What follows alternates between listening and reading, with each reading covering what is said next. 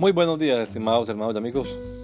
Una vez más estamos aquí con ustedes con deseo de saludarles en el nombre admirable, nombre glorioso, nombre sublime, el nombre de nuestro gran Dios y Salvador Jesucristo, el Señor.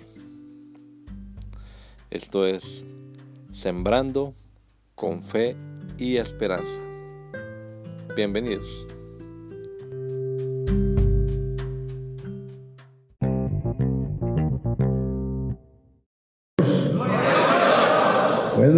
A todos en el nombre del Señor. No llamo por nombre porque me va a olvidar alguien, siempre, siempre me pasa, así que dense todos por saludados. Dios los bendiga a todos y bienvenidos. Vamos a ver si, si reflexionamos sobre las escrituras.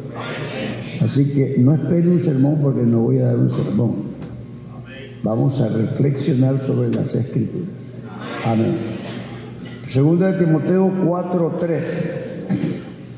Segundo de Timoteo 4.3. Porque vendrá tiempo cuando no sufrirán la sana doctrina, sino que teniendo comezón de oír, se amontonarán maestros conforme a sus propias concupiscencias. Segundo de Timoteo 4.3. Porque vendrá tiempo cuando no sufrirán la sana doctrina, sino que teniendo comezón de oír, se amontonarán maestros conforme a sus propias concupiscencias. Diga gloria a Dios. Pueden sentarse. Bueno, les saludo a todos y estoy gratamente sorprendido por la asistencia de los hermanos, buen grupo de personas aquí esta mañana. Quiere decir que tenemos interés. Amén.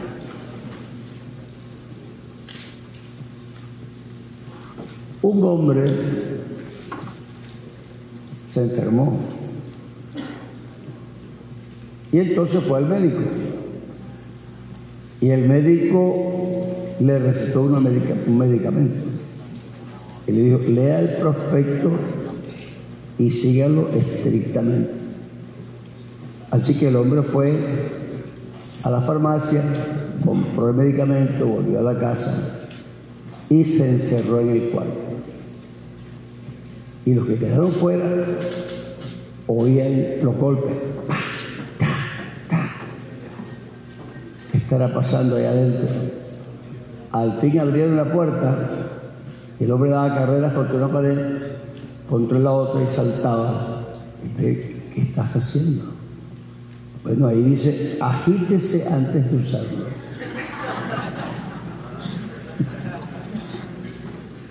Entonces, fíjese usted que saber leer es un asunto serio.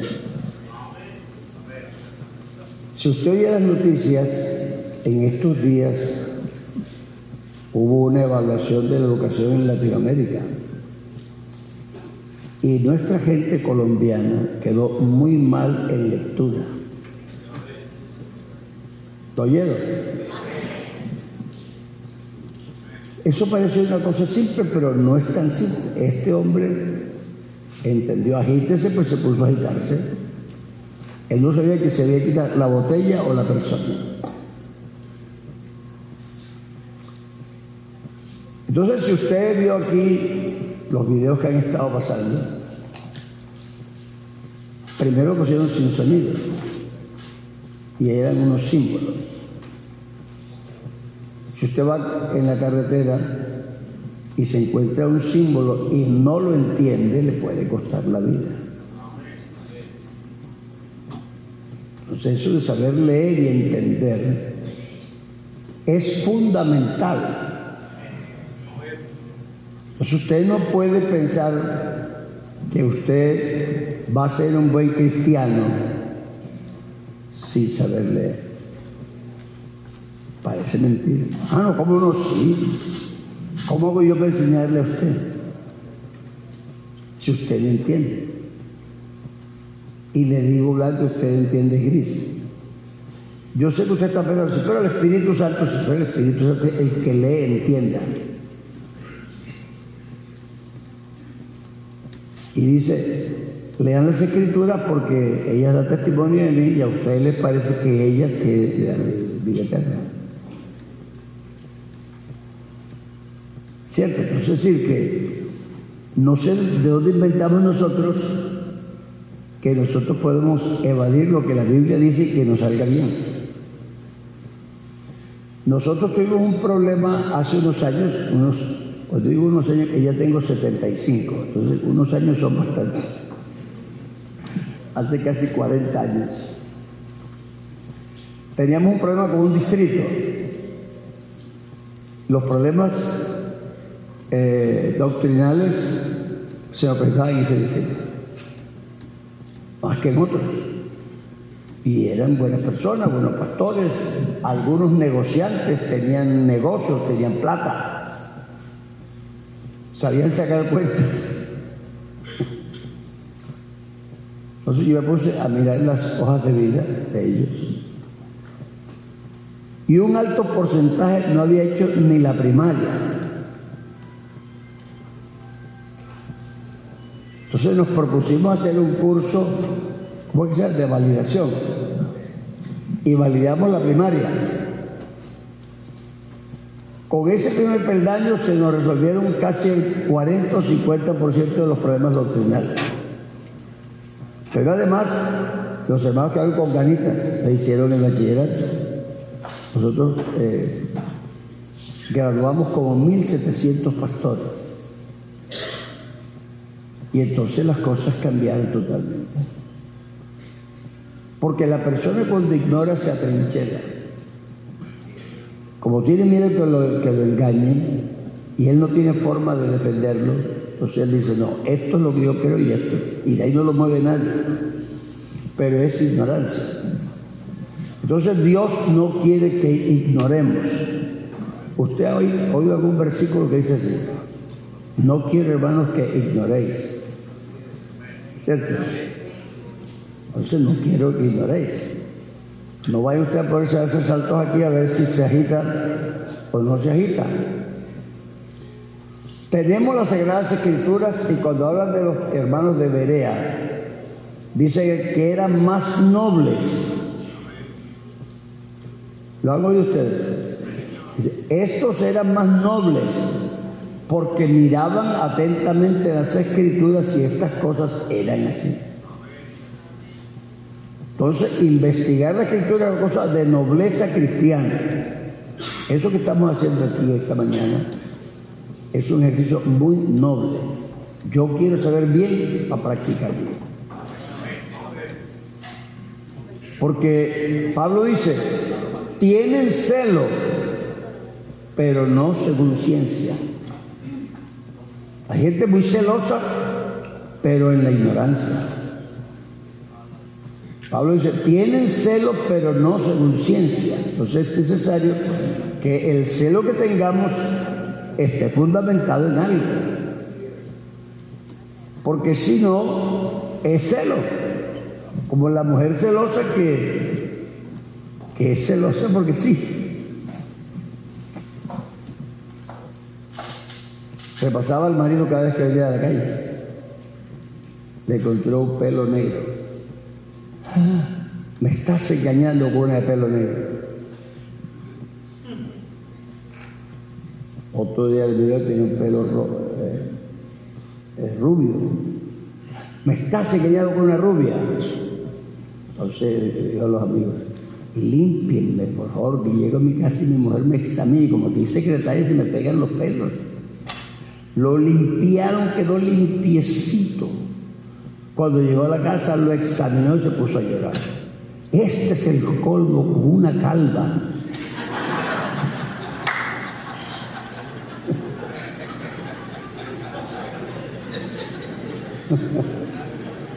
Ese es mucho celo, pero, sin, pero no conciencia.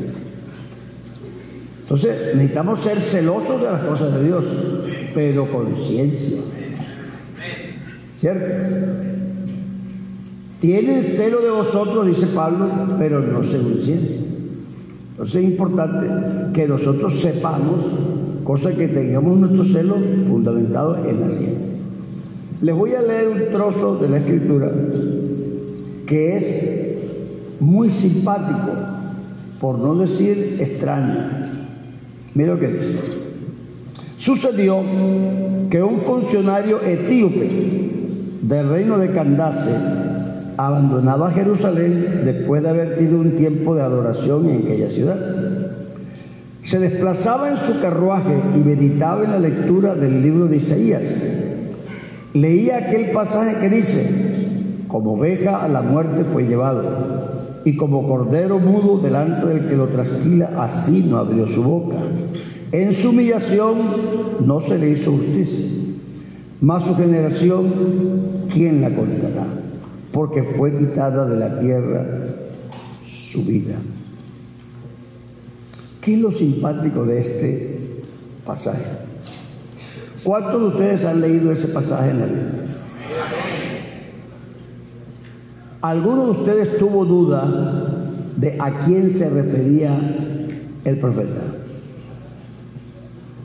Yo empecé a leer la Biblia como, bueno, cuando empecé a leer, a los seis años. Y tengo 75. ¿Cuánto tiempo hace eso? Uy, Dios mío. 69 años leyendo la Biblia. Y ese es uno de los pasajes más, más populares de la Biblia. Yo nunca tuve esa duda. Nunca me hice yo la pregunta de a quién se referiría el profeta, si a él mismo o a otro. Cuando ustedes leyeron eso, ¿qué pensaron? ¿Que se refería a él mismo o a otro? Silencio sepulcral. Claro, ¿y por qué duraron tanto decirlo? Vea, uno tiene que estar seguro de lo que sabe, lo que quiere. Si se equivoca, cuando está seguro. Es que si no, que me lo aclare. Yo siempre que lo leí pensé que se refería a otro. Nunca pensé que Isaías estaría hablando de sí mismo.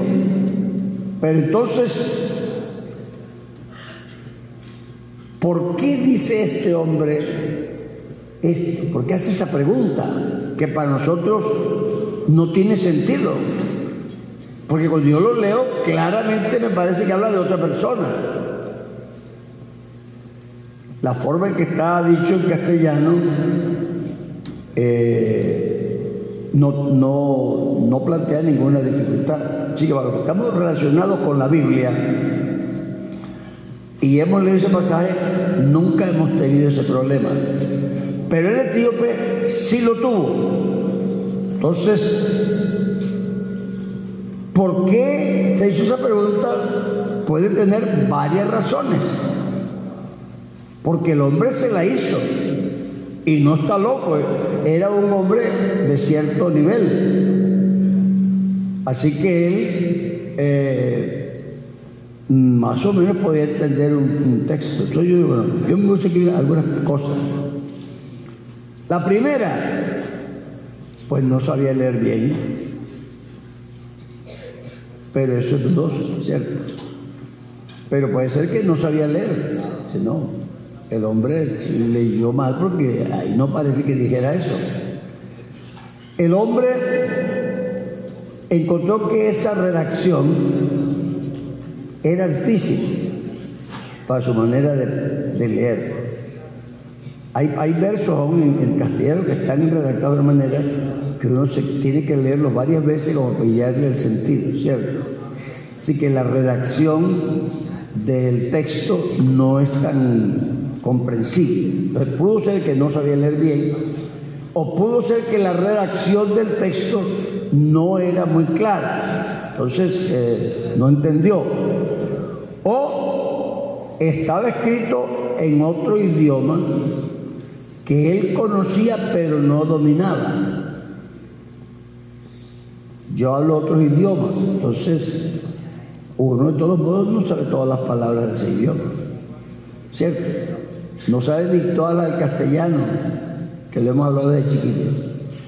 Mucho menos se aprendió otro idioma y no se lo sabe. Entonces, es posible que él estaba en un idioma que él conocía, por eso iba leyendo, pero, pero no lo dominaba, no, no era un experto en eso, porque está leyendo y no comprende lo que dice. Puede ser que el texto esté escrito en una época en que las cosas se decían de otra manera.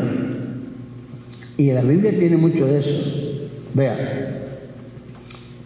digamos que el profeta está escribiendo hoy, ahí la Biblia. No estamos hablando de una hipótesis, algo pasó en la Biblia. El profeta escribe hoy, pero sobre algo que pasó hace 300 años. Entonces él dice, fueron al vidente.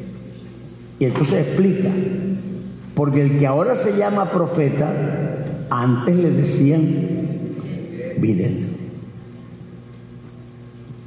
Porque se ve que el que, lo, el que lo leyera en su época no lo iba a entender. Iban donde el brujo. No, no, es que el que ahora se llama profeta, antes se llamaba vidente. Yo veo que los hermanos son raros, aquí los nuestros. Decir, yo soy pastor bautista. No sé qué hacen en esta iglesia, que somos pentecostales. Pero él no encuentra palabras que ya bautiza. Entonces, a veces yo soy pastor bautizante, si yo soy pastor bautista, pero pastor bautista es de otra religión. ¿Cierto? No es que yo soy pastor bautista. Destituyamelo, por favor.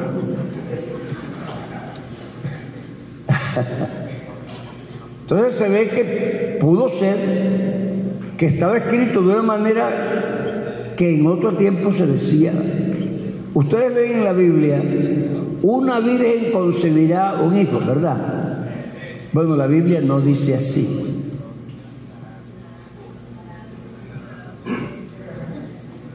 No me mire así No dice. Dice una mujer joven. En hebreo dice una mujer joven. Lo que pasa es como nosotros aquí decimos, Allá en Barranquilla, esa es una pelada. Otro dice una pelada. Otro dice, no es una niña. Entonces parece que hay palabras que significan una mujer joven, pero de tal edad que normalmente es virgen. Es decir, que aunque no se dice es una virgen, de todos modos, la edad que señala la palabra es tan temprana que normalmente sería una virgen. Entonces puede ser una virgen concebirá. Porque en castellano no hay una palabra que, que signifique eso. Si tú dices una adolescente, hay muchas adolescentes que no son vírgenes. Pero en la época de la Biblia, una adolescente de esa edad era virgen. Entonces el, entonces el traductor no se ha equivocado.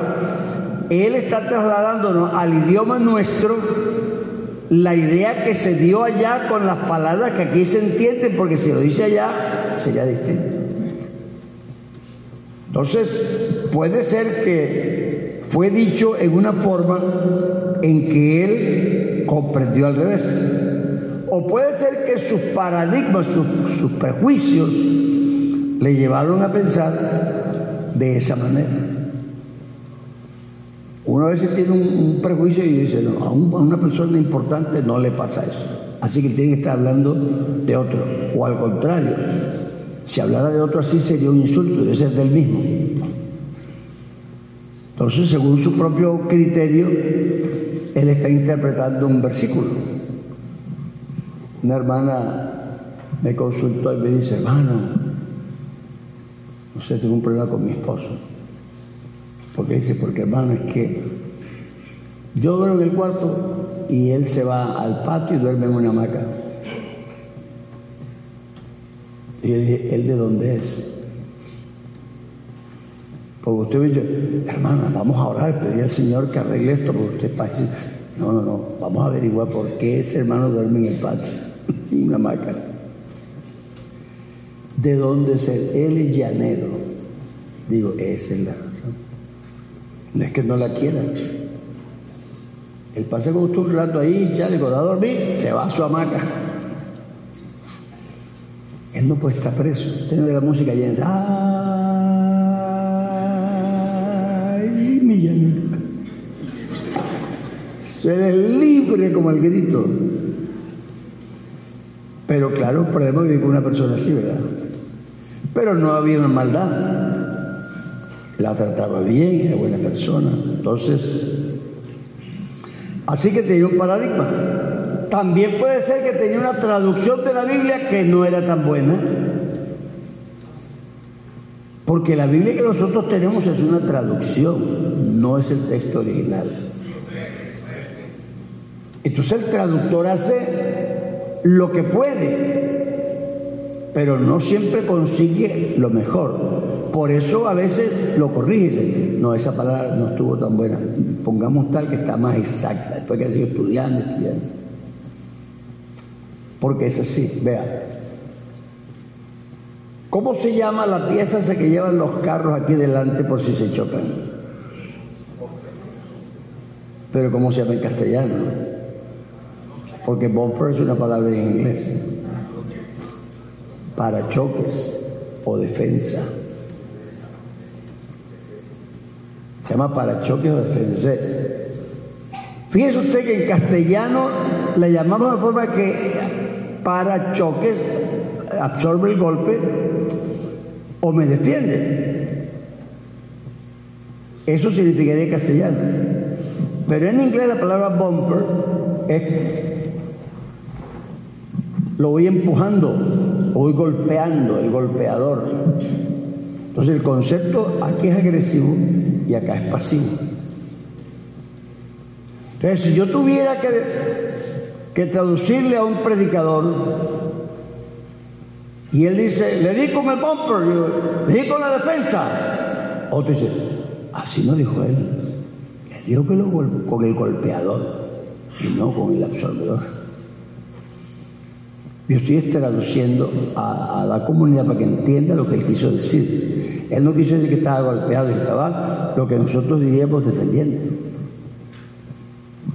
O él dice, llegué a la casa de Hani. Así dicen los maridos a la esposa en inglés y las, y las mujeres también, Hani. Y eso significa miel.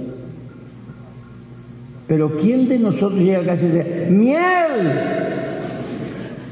Eso es dulce, pero no suena, ¿verdad? Pues amor, querida, mija. Algo así, pero, pero miel. No. Caramelo, dulzura, yo no sé algo, pero, pero miel no le dice nadie a nadie aquí. Entonces, si yo le estoy traduciendo, yo le voy a decir, y llega a la casa y dice, miel, porque usted no va a entender nada de eso. Entonces yo digo, amor, y el otro que está ahí eh, no está traduciendo lo que es. Él dijo miel, dice que amor, no señor, amor fue miel. No es que él está dando de su esposa y así le decimos nosotros a las esposas en castellano. Y yo traduzco, ese es el problema, lo encuentran ustedes en la Biblia. no le ponga fe a las palabras, porque esas no fueron las palabras que usaron en el idioma original. Le están traduciendo a usted para que usted entienda lo que dijeron. Pero esa no fue la palabra que usaron. Hermano, y recibí el viento de Dios.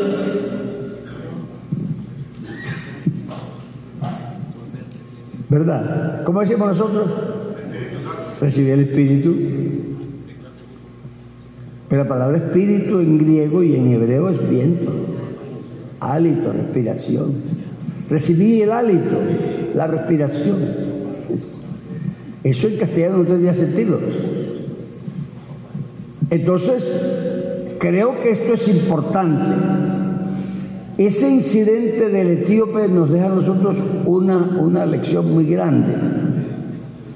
Aunque parezca que no, si lo analizas, él está planteando un problema y el problema que plantea es la comunicación del conocimiento. ¿Cómo le comunico yo a él? ¿Cómo trasvaso yo lo que tengo a otro de tal forma que el otro lo entienda? Porque estamos hablando de doctrina. ¿Cierto? Y a la gente le fascina que yo le diga qué hacer, pero yo nunca he predicado para decir a la gente qué hacer. Hay que ser. Porque si usted es, hará. Usted como dice, oiga tigre, no, no, no ladre que usted ruge. Usted alguna vez ha hecho un tigre que no ladre sino que ruja. A los tigres nadie dice que no pueden ladrar. ¿Cierto que no? Oiga, perrito, no maulle que usted no es gato. Eso no hay que decírselo. Así que el hacer es lo menos importante. Y la gente católica, como venimos de allá, les enseñaron que hacer es lo más importante. Entonces usted puede hacer aunque no sea. Los títeres no hablan y parece que hablaran. ¿Cierto? Así que ellos hacen, pero no son. Entonces nosotros necesitamos entender esto porque esto es importante. Hay que saber traspasar el mensaje y el conocimiento de tal forma que el receptor sepa lo que el emisor le está diciendo. Yo puedo predicarle un sermón ustedes cómo ser cristiano y, y las obligaciones y los deberes, pero ¿para qué? No va a funcionar. Y yo sé que muchos lo intentan, pero hermano, es que ser cristiano es una lucha diaria. Bueno, conviértase y verá que eso cambia. Usted estará bautizado, pero de pronto no está convertido. Entonces es importante que nosotros sepamos pasar el conocimiento y sepamos que estamos hablando de comunicar la creencia, lo que es la doctrina. Yo estoy, ¿para qué hago yo esto? Bueno, para pasar el conocimiento, cosa que se produzca. Así que primero organizaremos esto. No, pero dígame de qué creemos. No, no. Vamos a entender primero es por qué. Porque si no, por eso es que nosotros, una muchacha entró a mi oficina, yo la vi así por, por la ventana de la calle, venía, venía con la cara así, resoplando. Y entró y no me dijo ni buenos días. Me dijo, hermano, ¿y por qué no? ¿Y por qué no qué? ¿Por qué no? Pero qué, mija, ¿por qué no qué? Siéntate. ¿Por qué no me puedo cortar el pelo?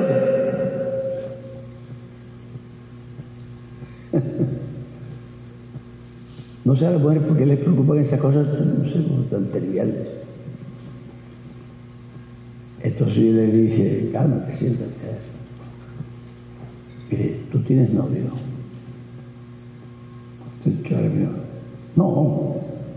¿Cómo que dice que tiene que ver su cosa? No, tiene. No.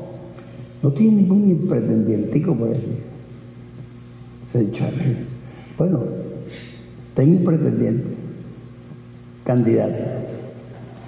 Ok, vamos a suponer que el candidato te encuentra y te dice, fulana, te invito a comer el sábado.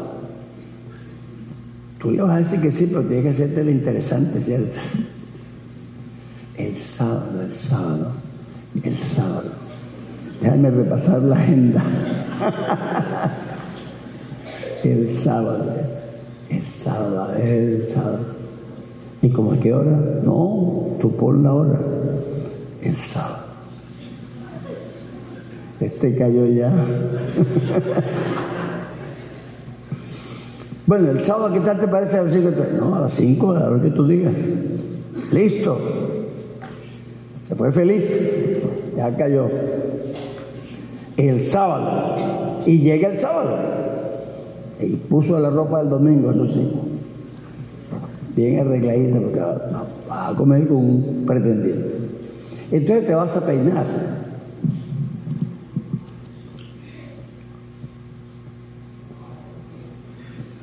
No. Este pelo. Todas las mujeres dicen, este pelo mío hoy no quiere, ¿verdad?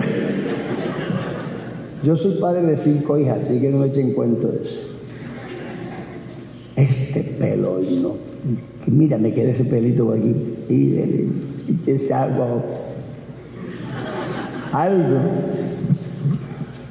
Y ya te hiciste un peinadito ahí que parece que te va a decir, mamá, mamá, ¿qué tal? No, mija.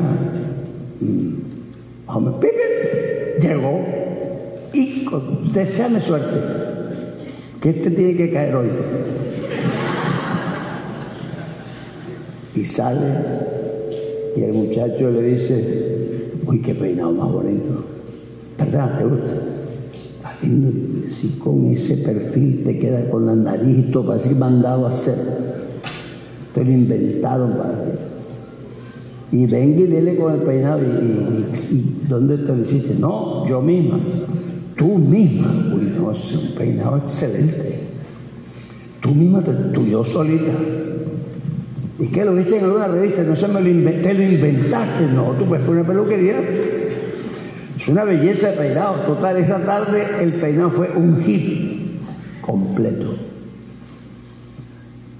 Entonces, a la otra semana, él te invita para otro sábado. Y digo, ¿y qué peinado te vas a poner? ¿Sabes qué me dijo ella? Ay, hermano, el propio. ¿Qué cartagenera Ay, hermano, el propio. ¿Y por qué? Si él no te dijo que, que si es con ese no vas, o que tiene que ser eso si no, no te invita. No, pero es el que le gusta, es el punto. No es cuestión de que la Biblia dice que si de no sé qué, es que es el que le gusta. Y como tú estás enamorada de él, lo vas a complacer porque, porque a él le gusta, son todos. Nosotros no seremos cristianos hasta que no lleguemos a ese punto. Ustedes no han visto una oración que dice por ahí en las neveras, que dice, no me mueves Señor para servirte el cielo que me tienes prometido, ni me mueves Señor para tener, temerte el infierno tan temido, porque si no hubiera cielo yo te amara, y si no hubiera infierno te temiera. ¿Usted se acuerda que hay infierno? Yo no me acuerdo. Ni me interesa. El infierno, yo no voy para allá. Si usted quiere una visita, vaya y conózcalo, pero yo para allá no voy. Ni me acuerdo que hay infierno. Ni le sirvo a Dios por miedo al infierno. Ya yo entendí. Claro que me salvé del infierno. Pero ni me acuerdo de eso. Yo amo a Dios porque Dios ha sido muy bueno. Me enamoró y yo me lo enamoré ya. Lo que haga después no me, no me interesa. Entonces creo que uno tiene que llegar a un punto donde es la raíz, el meollo del asunto, ¿cierto? Cosa que uno dice, bueno, creo esto por esto. Ya lo demás es que, ¿cómo me tengo que peinar? No, eso es cuestión de carpintería, eso ni se, ni se piensa. Así que es importante que nosotros entendamos la doctrina, pero porque la, comunicamos bien. La palabra doctrina en el idioma castellano significa instrucción, enseñanza, información, declaración, explicación. Así que la doctrina es una explicación. Y ve, hermano, hoy día la gente hace todo lo que debe a todo el mundo hacer. El texto del día, dicen las, las redes, ¿verdad? El texto del día, pan diario, no sé qué, y ponen un versículo. ¿De qué sirve eso? Claro que yo sé por qué lo hacen. Porque en el Antiguo Testamento dice así. Y cuando leen una parte se olvidan de la otra. El versículo sirve si me lo explicas. Si no le repartimos una Biblia a cada persona, ya, ya está evangelizado. Pero el me dice, pero ¿cómo lo entenderé? Si alguien no me lo explica. La Biblia no es para citarla, sino para explicarla. Eso que hicieron en el Antiguo Testamento falló. Por eso no lo siguieron haciendo. Y por eso Dios dijo, haré pacto nuevo y no pondré mis leyes en las tablas. No lo pondré afuera porque eso no funcionó. Se los escribiré en el corazón. De eso les voy a hablar dentro de un ratito. Pero nosotros tenemos que abrir los ojos lo que estamos haciendo, porque si no seguimos eh, repitiendo, repitiendo como pues yo una grabadorita, pero no somos grabadoras, somos personas. Así que en el idioma hebreo quiere decir lo recibido. Así que la enseñanza es lo que yo recibí, en este caso de Dios, y es lo que debo pasar. Lo recibido es lo que yo voy a, pasar a otros, lo recibido de Dios. Así que el caso de doctrina que yo debo enseñar es lo que Dios ha dicho. Pero el hombre siempre ha querido que el mundo es como él se lo figura. Pero el mundo no es como yo me lo figuro. El mundo es como es. Yo oigo gente hablando y digo, bueno, ¿será que vive en otro planeta? El mundo no es como tú te lo figuras. El mundo es como es. Y quien sabe cómo es es Dios. Y quien ha dicho cómo es es Dios. Entonces yo no puedo inventarme teorías solo porque a mí me parece. No, Dios me ha dado a mí un mensaje. Y eso es lo recibido, esa es la doctrina que yo deberé enseñar. Es lo recibido de Dios, lo que Dios me dijo. No siga usted inventándose lo que no es. Así que yo voy a hacerles aquí un planteamiento importante, que hemos fallado en hacerlo en muchos años, pero que últimamente nosotros sentimos que hay que hacerlo otra vez porque la iglesia no se le dijo y no se cuidaron. La Biblia está dividida en dos partes. Perdón. La Biblia está dividida en dos grandes partes. Se llaman Antiguo Testamento y Nuevo Testamento. ¿Dónde termina el Antiguo Testamento?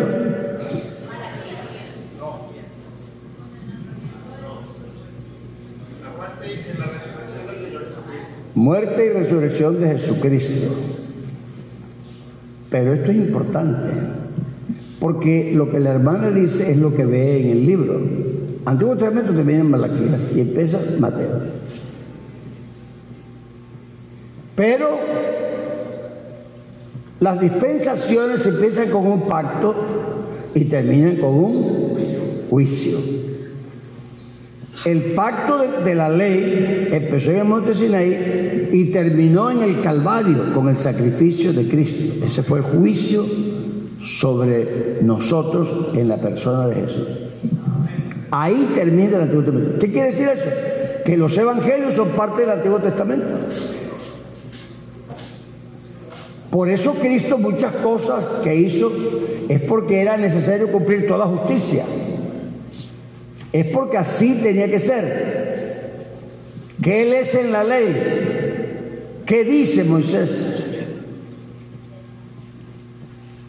Entonces, según la ley, así lo hacían, porque en ese momento estaba imperando la ley. Cristo vino a cumplir la ley. Pero eso nos pone nosotros en una situación muy importante, porque algunos están repitiendo lo que dijo Juan, pero Juan estaba en la ley.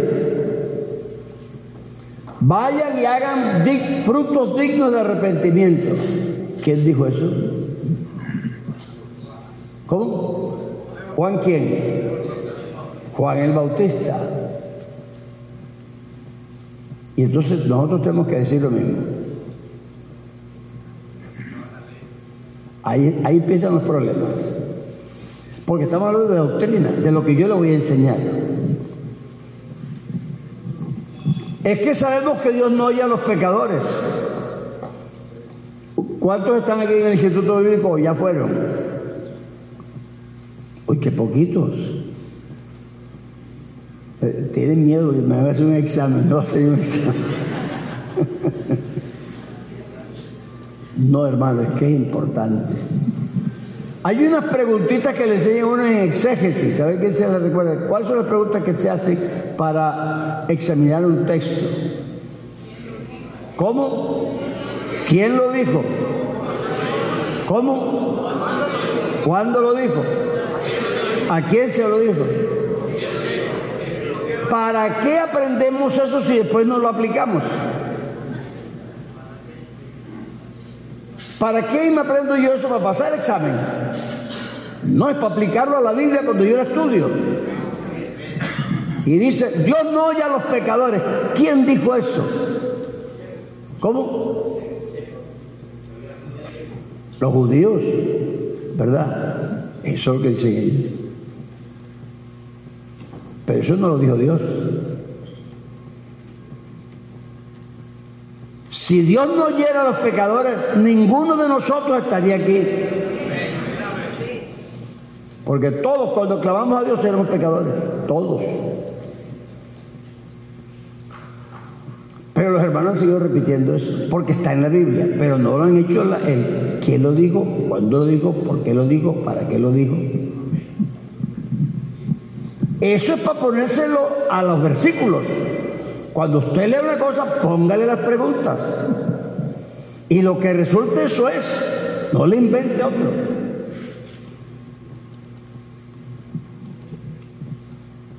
Aunque no parezca, repetir lo que dijo Juan daña la doctrina del nuevo nacimiento. Y como lo dijo Juan, la gente dice, ¿qué hermano? Juan dijo, sí, pero Juan dijo a las personas judías que venían a bautizarse, confesando sus pecados. Y entonces él le decía lo de la ley, vaya y regrese lo robado, devuelva a la huérfano, no maltrate a la viuda, eso es lo que decía la ley. Entonces él está predicando a los judíos y les está predicando dentro, no era cristiano, ellos no eran cristianos. Los cristianos empezaron de Pentecostés para allá. Los llamaron cristianos en Antioquía. Entonces, por eso digo que hay que hacer la división del Antiguo y el Nuevo Testamento. Una vez que yo hago esa división, no es que no me sirva para el Antiguo, sí me sirve, pero tengo que ponerlo en su perspectiva.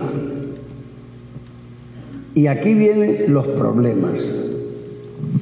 El apóstol Pablo dice que el que lee y no entiende es como aquel que tiene un velo sobre su rostro que le impide ver claramente.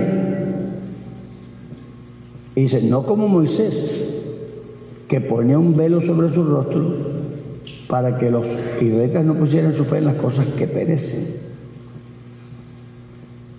Pero todavía los que leen a Moisés les queda el velo. ¿Y a qué velo se refiere? A creer que la ley está vigente. Pero cuando se conviertan,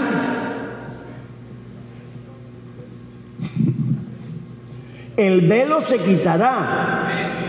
¿Y por qué se quitará el velo?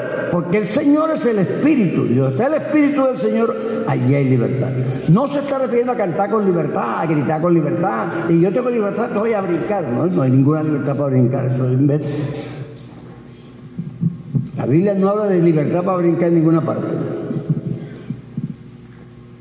Está hablando de libertad de la ley y conocer la gracia. Léalo y verá. Cuando leen a Moisés todavía les queda el velo puesto, que por Cristo será quitado. Cuando se conviertan, el velo se quitará, porque el Señor es el Espíritu.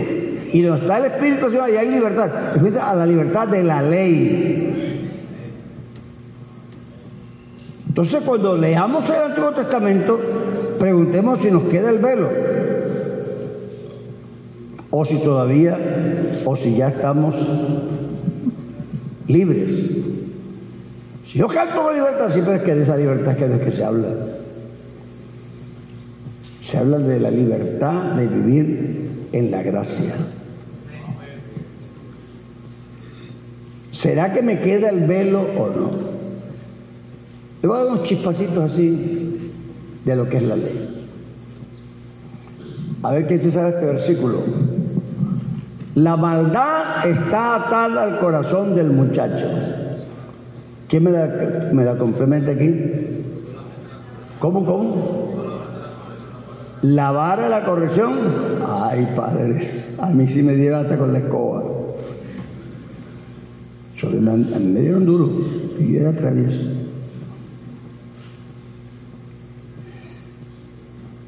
¿Quién escribió eso? ¿Cómo? Salomón. Vamos a hacer un pequeño ejercicio histórico aquí.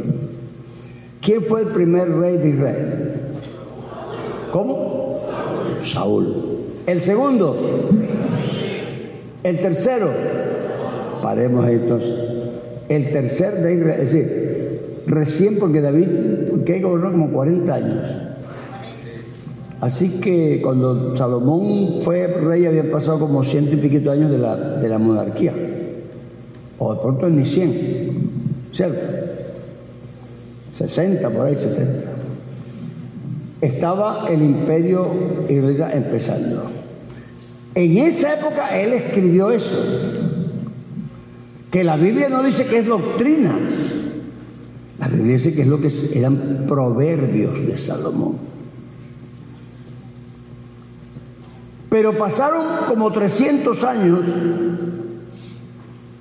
y apareció el profeta Isaías. Y el primer capítulo del profeta Isaías dice, desde la planta del pie, ¿hasta dónde? Hasta la cabeza. No hay cosa sana sino herida, hinchazón y podrida llaga. No han sido suavizadas con aceite y dice, ¿para qué? ¿Cómo? ¿Para qué queréis ser castigados? Y hace una pregunta. Todavía os revelaréis. ¿Qué plantea ese versículo? Que el castigo no arregla la rebeldía.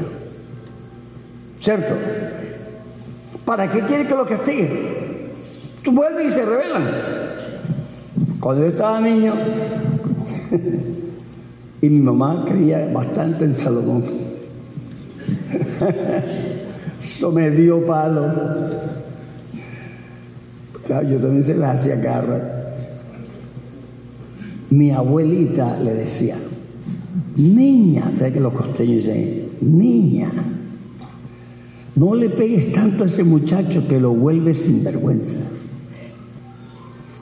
Es decir, que ella tiene una filosofía de vida, que el castigo, si se pasaba de calidad, hacía que la gente ya no importara el castigo.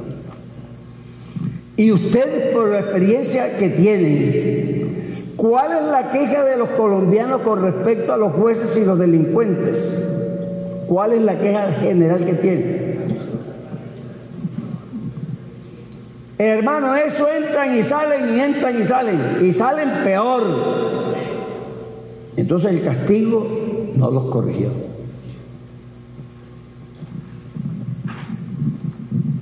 Esa es una filosofía del Antiguo Testamento. Pero en el Nuevo, el apóstol Pablo dice, o no sabéis que es su benignidad la que os guía al arrepentimiento.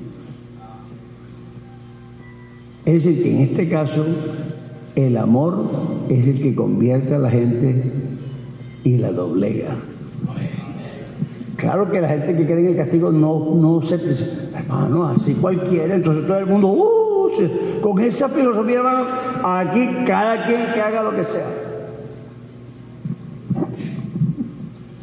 Voy a hacer un poquito aquí de, de Semana de la Familia. No olvide que tengo 75 y tuve seis hijas. Así que yo estoy hablando ya aquí de lo que ya viví, no de lo que voy. No es una teoría. Usted si quiere discuta con la realidad, pero esto no es una teoría. Uno tiene un bebé y va al médico, primero 15 días al médico. ¿Y, qué le dice el pediatra? Le dice, señora, si el niño se moja, cámbielo cada cinco horas. A su niño, a usted le dijeron eso. ¿Qué le dijeron? Por eso es que cuando va a los médicos debe aprender, porque esto, esto enseña. La vida es aprendizaje permanente.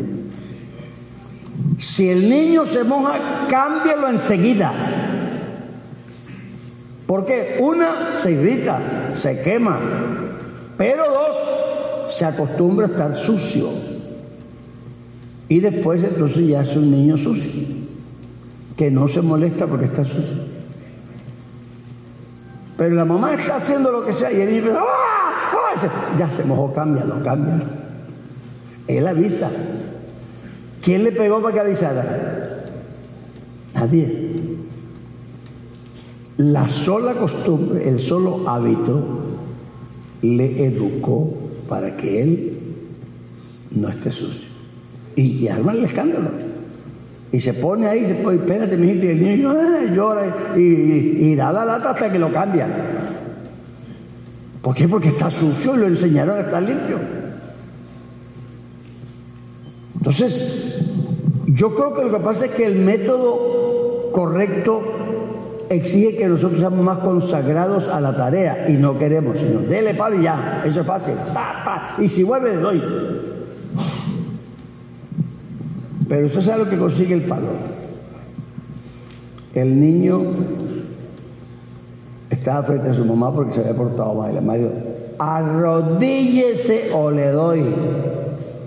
No me arrodillo. Cogió la Biblia y ¡tan! le dio por la cabeza. Arrodíllese o le doy. No me arrodillo. ¡tan! Y cuando ya como por 8 o 10, el niño se arrodilló el pobrecito que iba a ser. Así es como tiene que ser. Él dijo, sí, pero por dentro estoy parado.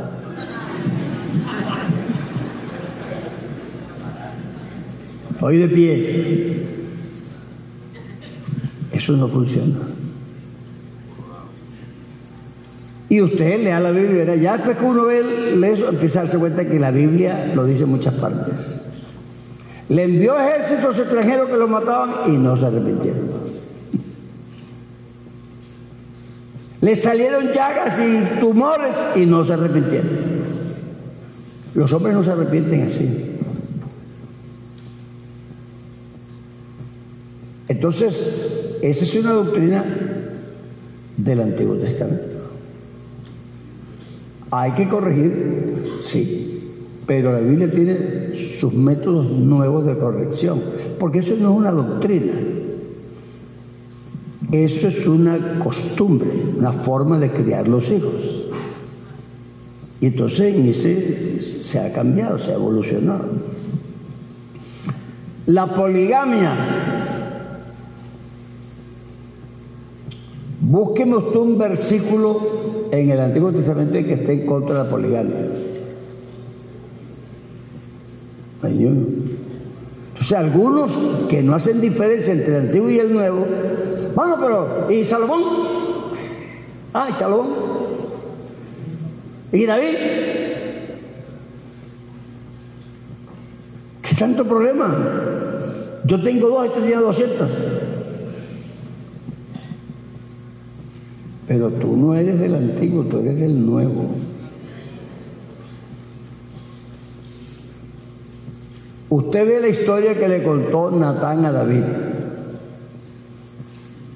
Por cierto, una historia muy linda, muy tierna, ¿cierto? Un hombre tenía muchas ovejas y de al lado tenía una corderita. Y recibió una visita y se saltó la cerca, le quitó la corderita y se sacrificó a David, teniendo tantas ovejas. ¿Qué son las ovejitas en esa historia? ¿Cómo? Mujeres. Allí que tenía el hombre, no sé por qué me critican tanto a mí. Yo tengo una nada más. Este tenía dos Eso no cabía en este pueblo. Una convención de mujeres, de Dorcas. Ahora, ¿por qué castigaron a David? ¿Porque tenía muchas mujeres o porque teniendo muchas le quitó la única que el otro tenía? No porque tenía muchas. Así que, que no había un problema de, de poligamia en esa época. Pero aquí dice marido de una harén, de una sola mujer. Nada de harén. Aquí sí dice clarito, marido de una sola mujer. No me compare usted a mí con David. Yo soy un cristiano y David era un judío. No me compare. ¿Por qué? Porque yo tengo lo que él no tenía. También el pobre hizo lo que pudo con lo que tenía. Yo con lo que tengo estoy haciendo lo que Dios me dio. Pero lo que Dios nos ha dado a nosotros no tiene nada que ver con lo, lo poquito que tiene nosotros. Todo el mundo, ay, está el Dios de Elías, ¿dónde está el Dios de Elías? Mano, y Sansón y Gedeón y no sé qué. Mano, deje de dar tanta cosa. No llore tanto por lo poquito que tiene nosotros. Un pedacito de pan y tiene una torta así grande. Los antiguos que vieron lo que iba a tocar a usted, diligentemente indagaron a quién se le iban a dar, porque Dios mío, mira lo que le van a dar todo y nosotros un trocito y ellos una torta entera. Y usted cantando y llorando por lo que recibieron nosotros. Si David resucita hoy, aquí le enseñamos cómo se adora a Dios. Él no sabía lo que nosotros. Él hizo lo que todo el mundo hacía en esa época, pero no lo que nosotros hacemos. Yo oí ahorita un canto que estaban cantando aquí. ¿Cómo es que dice? No, aquí estaban cantando ahorita un canto que era como que todo es de él, todo para él, todo se lo dio y se lo dio a él. ¿Cómo es que decía? No, no, pero que estaban cantando aquí esta mañana.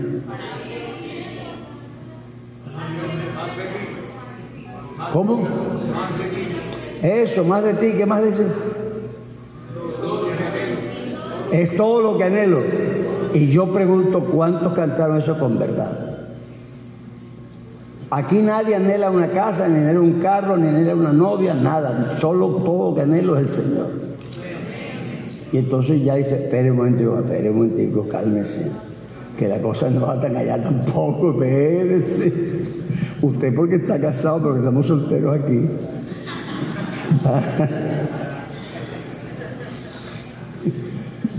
que uno canta cosas que son bonitas y hasta lo hacen llorar, pero que no son verdad.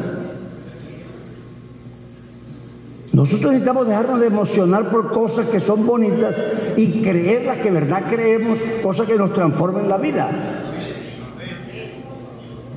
Si no, seremos unas personas sentimentales, eso no tiene nada de malo.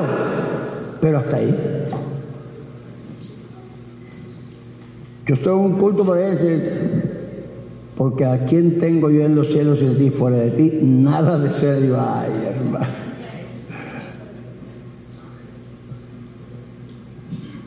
¿Para qué cantas eso si ni lo has pensado? Decir que todo lo que tengo, todo lo que tengo en la tierra, no, hay nada fuera de ti. Eso es serio, serio. Uno sí llega a esos estados, pero eso no es el primer peldaño. El ser humano tiene muchos intereses. Y lo que le pasó al salmista es que él quedó decepcionado de ver que a los malos, que debía irles mal, les iba muy bien, y a él que era bueno le iba mal. Y cuando ya entendió, no entendió por qué el otro tenía más. Porque es que la gente cree que él no entendió eso. Eso sigue siendo una incógnita. ¿Qué fue lo que él entendió? ¿Cómo? El fin, cómo termina. Pero no entendió por qué el otro tenía plata y él no. Porque en la, en la, en la ideología judía eso no era así. En la ideología judía, el que era pobre es porque Dios lo había abandonado. Lo que están predicando por la radio ahora de la prosperidad, eso es Antiguo Testamento, eso no es verdad. Tú sí encuentras esos versículos en la Biblia, claro, pero bajo el régimen de la ley. Pablo ahora dice, aunque tengamos techo y abrigo y sustento, ya estemos contentos con eso. En todo y por todo estoy acostumbrado a tener abundancia, a tener necesidad, todo lo puede Cristo me fortalece. Esa es la doctrina del nuevo. Pero del viejo, no. Cuando mandaron a recoger a la gente que estaba, que vinieron a la boda, salgan por los caminos y traigan a los enfermos, a los cojos, porque estaban por allá, porque ellos pensaban que un enfermo estaba abandonado de Dios. Y algunos cristianos creen así. Hermano, ¿no será que usted ha pecado? No tiene su pecado oculto. Se le murió el niño, ese es castigo de Dios. Mira que a David se le murió. Pero no estamos en la época de David. ¿Usted cree que en la gracia se justifica que la mamá peque y se muera el niño? Pues que se muera la mamá, que es la que pecó. Pero usted está hablando de otra cosa.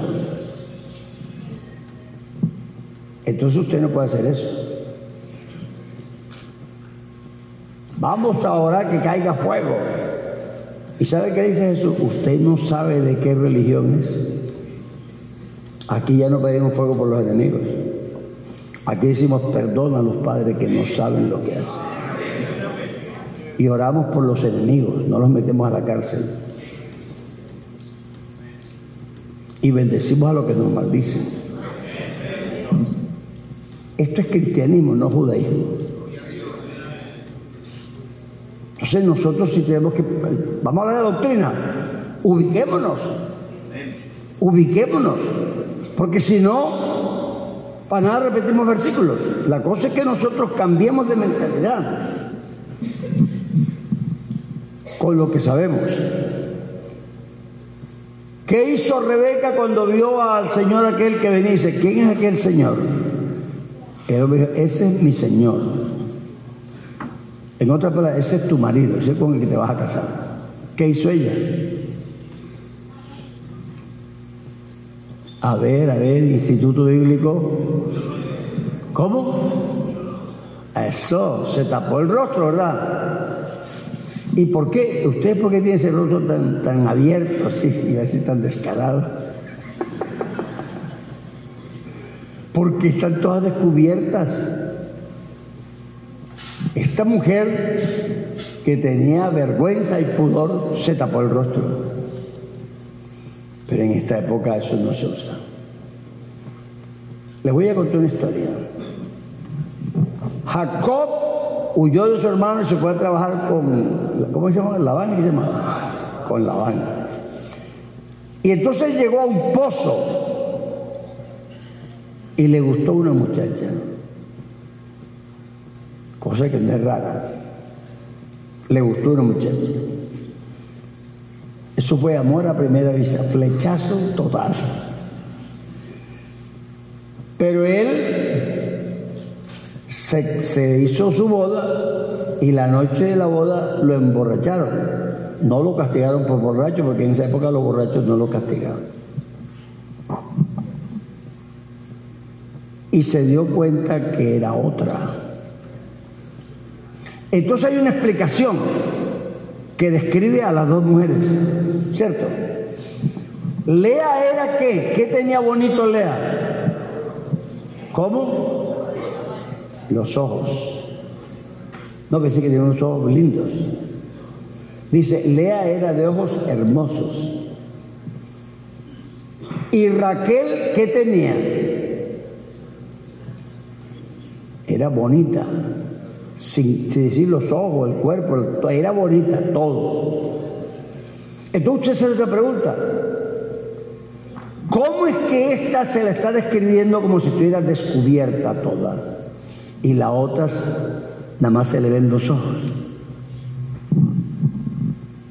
no practicaban la religión de la misma manera las dos. Porque esa religión de esa época era personal. La una estaba tapada hasta aquí y tenía los ojos lindos. Pero la otra, con su cara descubierta, estaba bien bonita. Dice, esta no es boquineta ni nada. La otra se tapa la mitad y quién sabe cómo tenga la boca. ¿Ah? esas cosas son las que hay que entender para uno darse cuenta por qué la Biblia enseña después otras cosas y por qué corrige ciertas cosas.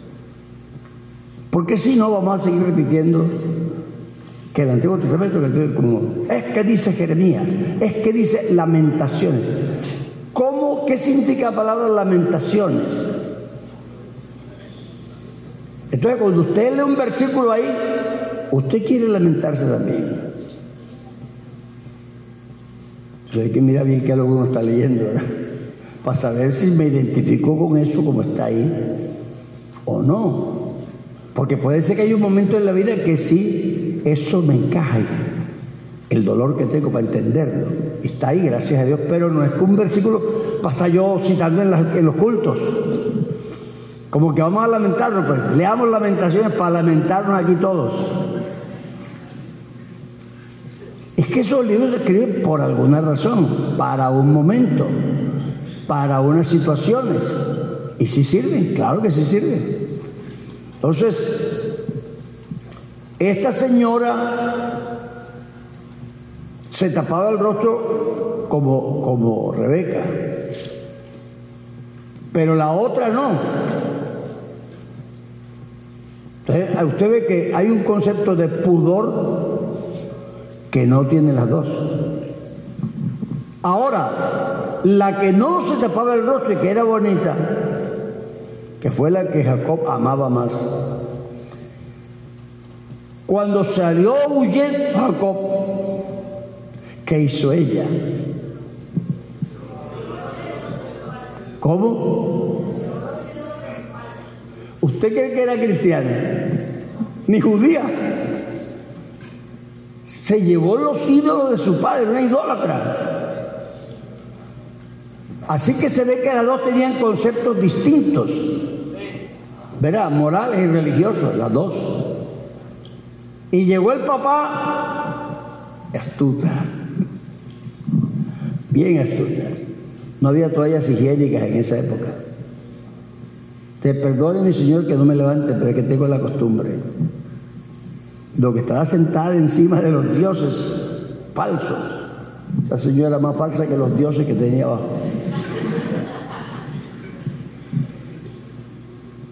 Entonces, uno si va entendiendo este tipo de, conductas que ve, se da cuenta para irse extrayendo lo que son las, las, convicciones reales de esa época y lo que Dios enseñó y lo que Dios no enseñó, sino que está ahí para decirnos, esto fue así, esto pasó así, pero no que nosotros lo hagamos también. Por eso hay que hacer esta diferencia entre un tratado y el otro. Hay gente que le quiere escoger el esposo a la hija o la esposa al hijo. Y le citan la Biblia.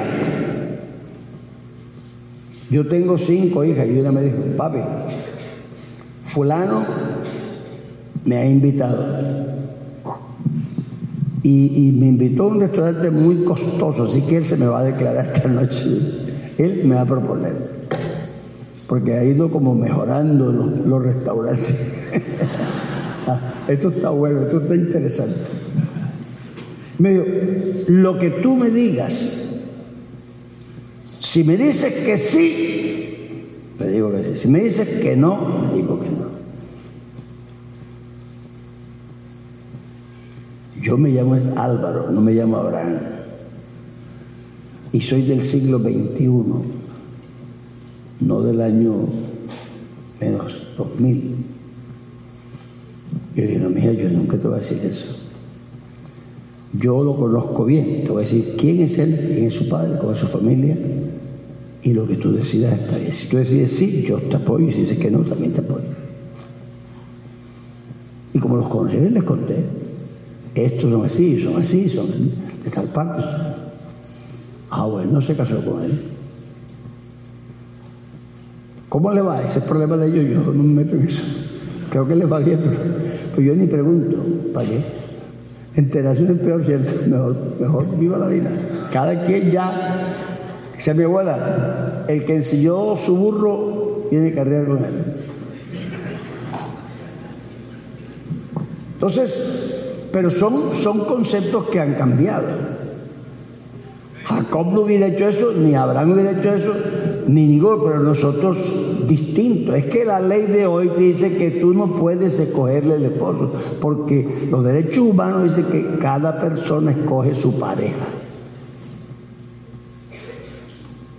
Uno puede aconsejar al hijo, dar un buen consejo, intentar guiarlo, pero meterse a que uno va a decidir por él, no. Porque eso no nos es permitido en este momento. Además no lo va a hacer. Cuando cumpla 16, 17 puede casarse sin permiso ya. Entonces, entonces mejor nos vamos por otro lado, porque seamos productivos. Uno tiene la esclavitud, la monarquía. Es decir, todas esas formas de que encontramos en ese tiempo no se parecen a las nuestras. Esto es una república, esto no es una monarquía. Entonces, Aquí vivimos de otra manera. Es que hay poder que los gays. Te irás a por otro planeta porque los gays van a seguir igual. Haz lo que tú quieras. Da igual. No importa que estén los conservadores, ni los liberales, ni los del polo, ninguno. Eso está en la Constitución. Tú lo que tienes que predicar la palabra.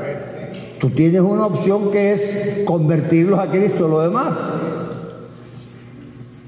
no te rompan las vestiduras, que no va a pasar. Desde que yo estoy chiquito lo estoy viendo y me moriré y seguirá. Vea, este mundo no es tan corrompido como ustedes creen. Yo creo que la gente a veces como que no lee, no le interesa. En Nínive había un día de fiesta en que se suspendían los matrimonios. Todo el mundo quedaba soltero por un día. Y ese día salían las mujeres a buscar otro marido, las mujeres a buscar otra mujer, desbaratarse por ahí. Al otro día, domingo de ceniza.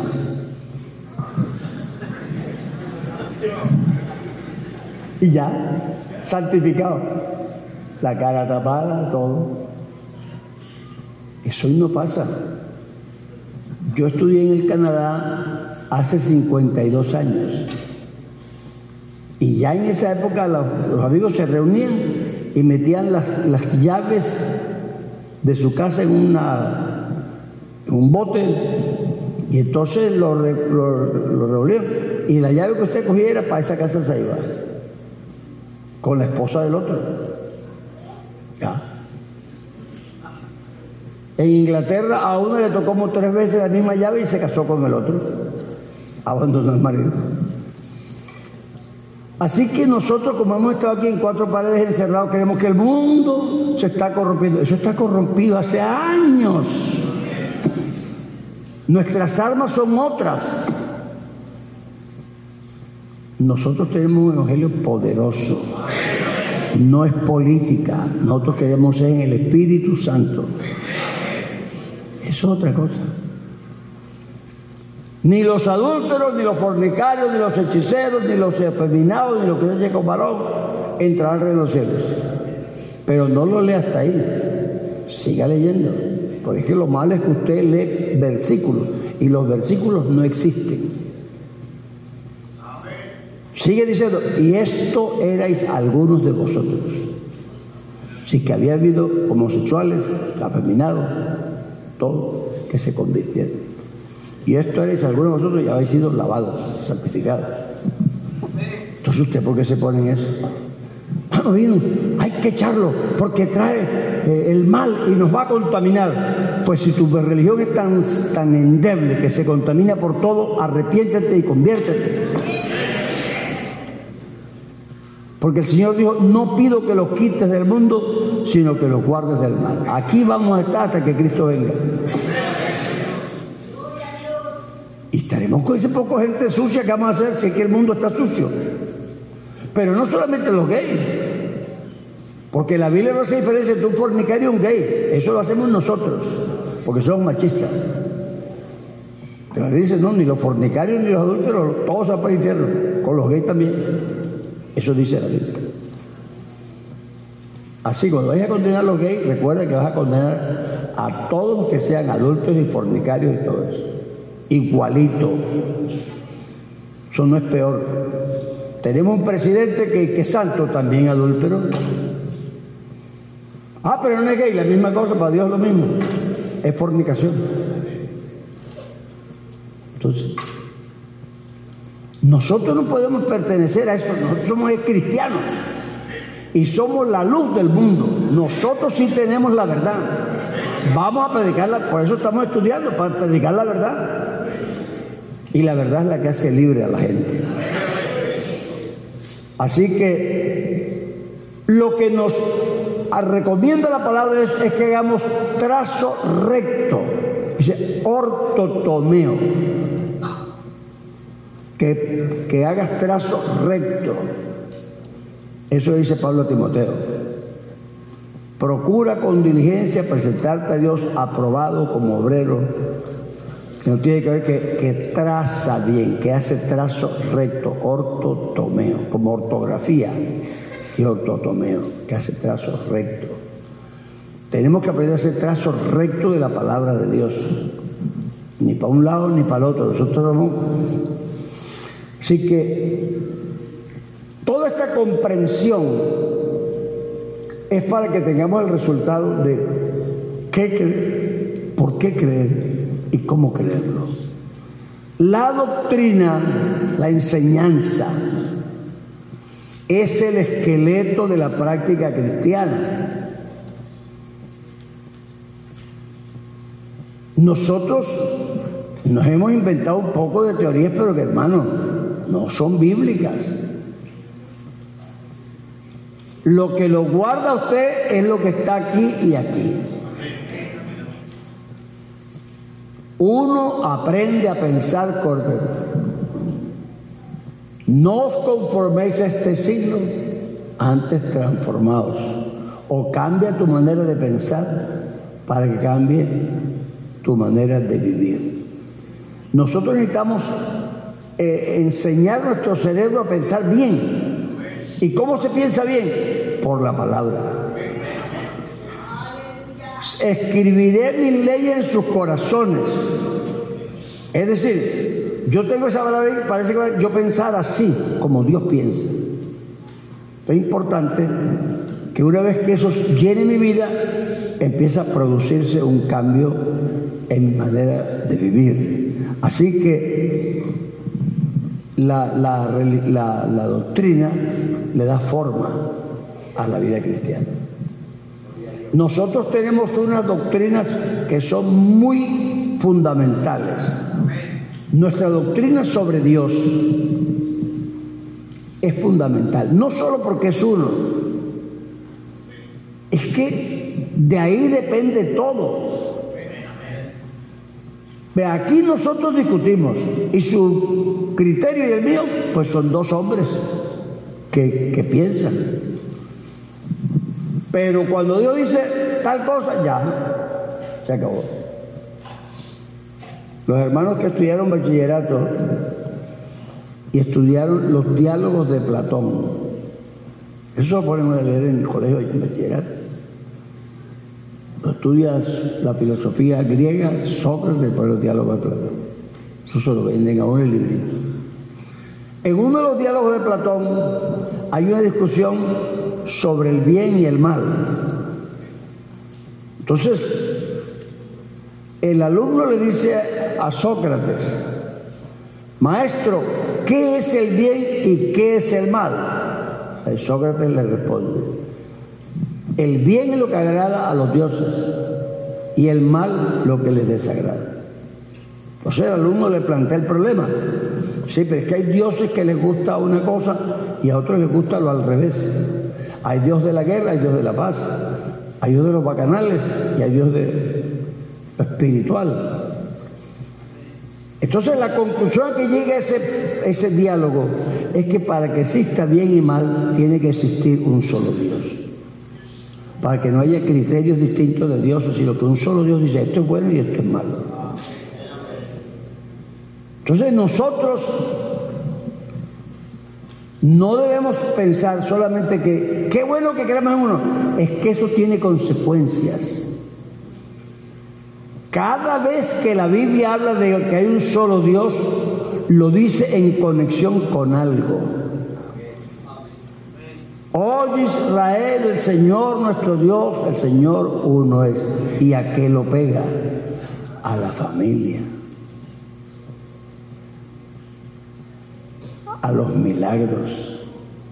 Eso no lo dice solo. Nuestro Dios es único. ¿Por qué es único? Porque mira lo que hizo. ¿Qué pueblo lo ha visto? ¿Quién lo ha oído? Nadie. Tú has visto lo que nadie ha visto. A ti te fue mostrado para que tú creas entiendas que Dios es uno, uno es un hombre. Y esto se lo va a decir a tus hijos en el camino, en la noche, en la mañana, comiendo, viajando, todas partes. Entonces hay una consecuencia. Nos gusta un Señor, una fe, un bautismo. Sí, pero ¿qué dice? ¿Cómo empieza el capítulo? ¿Ese qué capítulo es? ¿Cómo? Yo no les escucho a ustedes, yo estoy sordo. Ustedes son muy tímidos. ¿Efesios qué? Cuatro. ¿Y qué, cómo, cómo empieza diciendo? No, pero ¿cómo empieza el capítulo? ¿Cómo empieza? ¿Qué dice? Yo pues preso en el Señor os ruego que andéis como es digno la vocación del Señor, como fuiste llamado. ¿Qué más? Con todo humildad mansedumbre. Sí, Señor, ¿qué más? Solícitos en guardar la unidad del Espíritu, en el vínculo de la paz, un cuerpo y un espíritu como fuiste mi amado, en una esperanza. Fíjense que no está hablando solamente que hay un Señor. Nosotros no hemos quedado con ese versiculito. Un Señor, una fe, un bautismo, pero, es que es toda una doctrina en, un paquetico así. Solizos el guardar la unidad del Espíritu en el vínculo de la paz, como fuiste bien llamado, un Señor, un solo cuerpo. Conclusión, un Señor, una fe, un bautismo, tiene que ver con la unidad de la iglesia. Siempre. Jesucristo es el mismo de ayer, de hoy, pues la gente se aprendió ese versículo, pero ese versículo es la conclusión de otro. Acordaos de vuestros pastores que os enseñaron la palabra. Mirad cuál fue el motivo de ese éxito y cuál fue su fe, imiten su fe, porque eh, Jesucristo es el mismo, es el que los ayudó allá, es el que me ayuda aquí. Siempre que la Biblia cita un verso de la unicidad, en realidad no está hablando de la unicidad.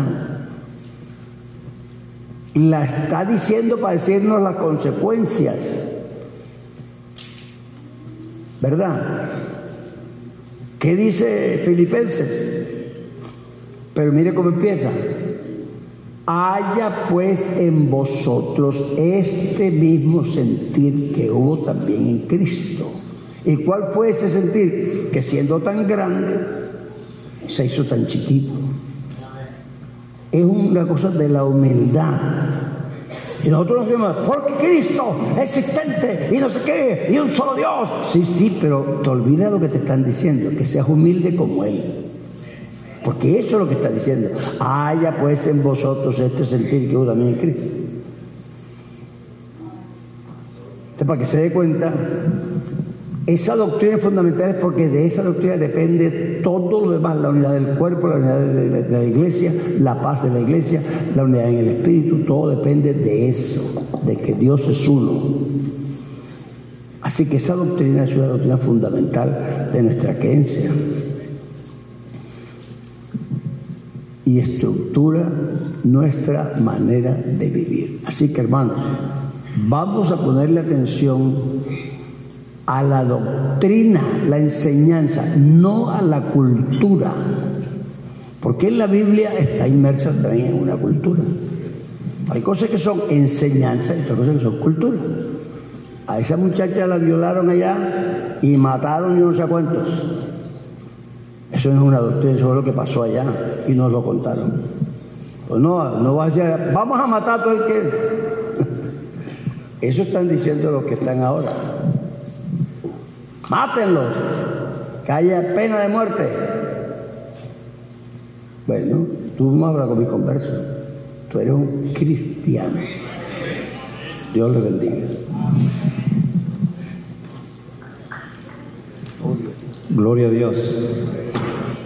Bueno, mis hermanos, recuerde que son 15.